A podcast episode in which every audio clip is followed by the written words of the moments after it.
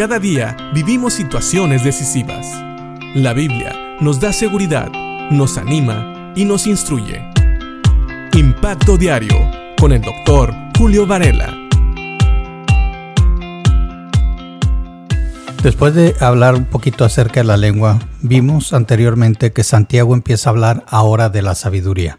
Y él nos dice que aquellos que son sabios y entienden los caminos de Dios, es decir, conocen la palabra de Dios y su voluntad, van a demostrar su sabiduría viviendo de una manera honesta y haciendo buenas acciones. Pero también nos dice en el versículo 14, el capítulo 3 de Santiago, pero si tienen envidias amargas y ambiciones egoístas en el corazón, no encubran la verdad con jactancias y mentiras. Ahora, quiero que noten que el versículo 14 empieza con un pero. Quiere decir que está comparando el versículo 13 con el versículo 14. Está comparando a aquellos que son realmente sabios y entienden la verdad de Dios o la voluntad de Dios, la palabra de Dios, con aquellos que dicen conocer la palabra de Dios, pero viven en envidias amargas. Dice aquí envidias amargas. Quiere decir que estas envidias ya han causado amargura en el corazón. La verdad es que muchas veces nosotros podemos envidiar algo, pero podemos dejar de envidiarlo inmediatamente si nos damos cuenta. Pero cuando dejamos que esa envidia se entierre en nuestro corazón, empieza a crear amargura. Algunos le llaman inclusive raíces de amargura, que es como también la Biblia lo presenta. Eso quiere decir que es una amargura profunda, una amargura que penetra, una amargura que no se va con facilidad. Y dice también Santiago, y ambiciones egoístas.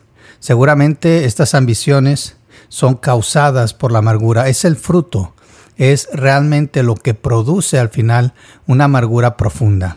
Va a producir ambiciones, ambiciones que nacen del egoísmo y que quedan en el corazón, dice, y ambiciones egoístas en el corazón. Ahora estas personas no van a reconocer que realmente están viviendo en una amargura que está creando ambiciones, unas ambiciones muy duras, unas ambiciones difíciles de dejar pasar y de poder olvidar. Pero también nos dice aquí que ellos encubren la verdad con jactancias. La palabra jactancia, según lo que nos dice la Real Academia de la Lengua Española, se refiere a una alabanza propia, una alabanza desordenada y presuntuosa. Es decir, estas personas tratan de encubrir la verdad, el hecho de que ellos viven en amargura y que son unas personas con ambiciones muy egoístas, mintiendo y hablando bien de sí mismos, alabando su propia y desordenada actuación. Es una alabanza propia, es una alabanza presuntuosa, quiere decir que se elevan a sí mismos. Estas personas no alaban a Dios. Ya no están pensando en glorificar el nombre de Dios. Están pensando en glorificarse a sí mismo, en ponerse en alto, en quedar bien, en quedar por encima de los demás. No importa que estén mintiendo.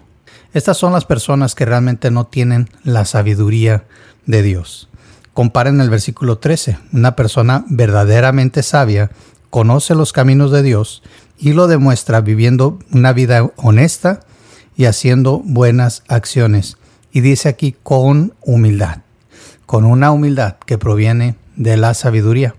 Mientras que las personas que dicen tener sabiduría, pero no la tienen, o que dicen tener la sabiduría de Dios, pero no la tienen, ellos tienen envidias y ambiciones egoístas, envidias amargas, y encubren todo alabándose a sí mismos.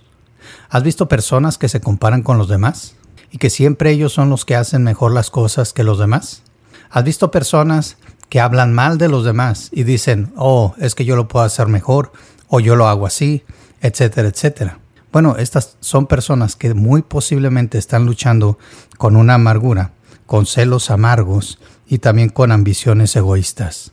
Así lo demuestran, tratando de hacer menos a las otras personas y alabándose a sí mismos de una manera desordenada y presuntuosa. Piensa en esto y cuídate. No vaya a ser que en tu corazón haya amargura que te lleve a actuar de esta manera. Que Dios te bendiga.